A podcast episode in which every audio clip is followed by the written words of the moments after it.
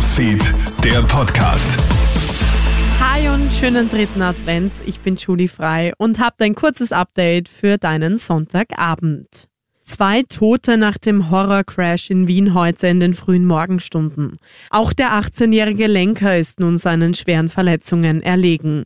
Ein 17-jähriger Beifahrer ist ja noch an der Unfallstelle verstorben. Ein weiterer Insasse im Alter von 16 Jahren schwebt weiterhin in Lebensgefahr. Gegen 2.30 Uhr verliert der Lenker auf der S2 im Bereich Hermann-Gebauer Straße die Kontrolle über sein Auto. Der Wagen prallt gegen eine Betonleitwand. Innerhalb weniger Sekunden geht das Auto in Flammen auf, wie Einsatzkräfte berichten. Das Rote Kreuz ruft jetzt dringend zum Blutspenden auf. Wegen der Erkältungswelle ist die Zahl der Spenden in den letzten Wochen stark gesunken, in Salzburg beispielsweise sogar um 40 Prozent. Je nach Erkrankung darf man ja circa ein bis vier Wochen danach nicht spenden. Zum Problem könnte es vor allem im Jänner werden, da wird der Höhepunkt der Grippewelle erwartet.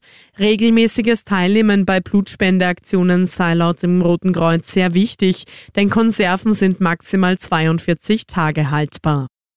Ein weltweit gesuchter Einbrecher ist jetzt in Linz gefasst worden. Seit August wurde nach dem 32-jährigen Kroaten gefahndet. Gestern wird der Verdächtige in Linz entdeckt. Mit Unterstützung der schnellen Interventionsgruppe kann die Polizei den Mann festnehmen. Er ist in die Justizanstalt Linz überstellt worden. Welche Einbrüche er genau verübt hat, ist bisher nicht bekannt.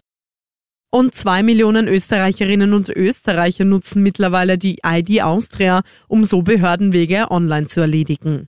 Nach einer Pilotphase läuft der reguläre Betrieb seit dem 5. Dezember. Sie ersetzt die bisher weit verbreitete Handysignatur.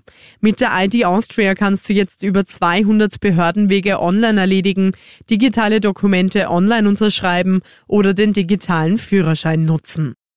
Das war's soweit mit deinem kurzen Update für deinen Sonntag. Ich wünsche dir einen schönen Start in die neue Woche. Bis dann!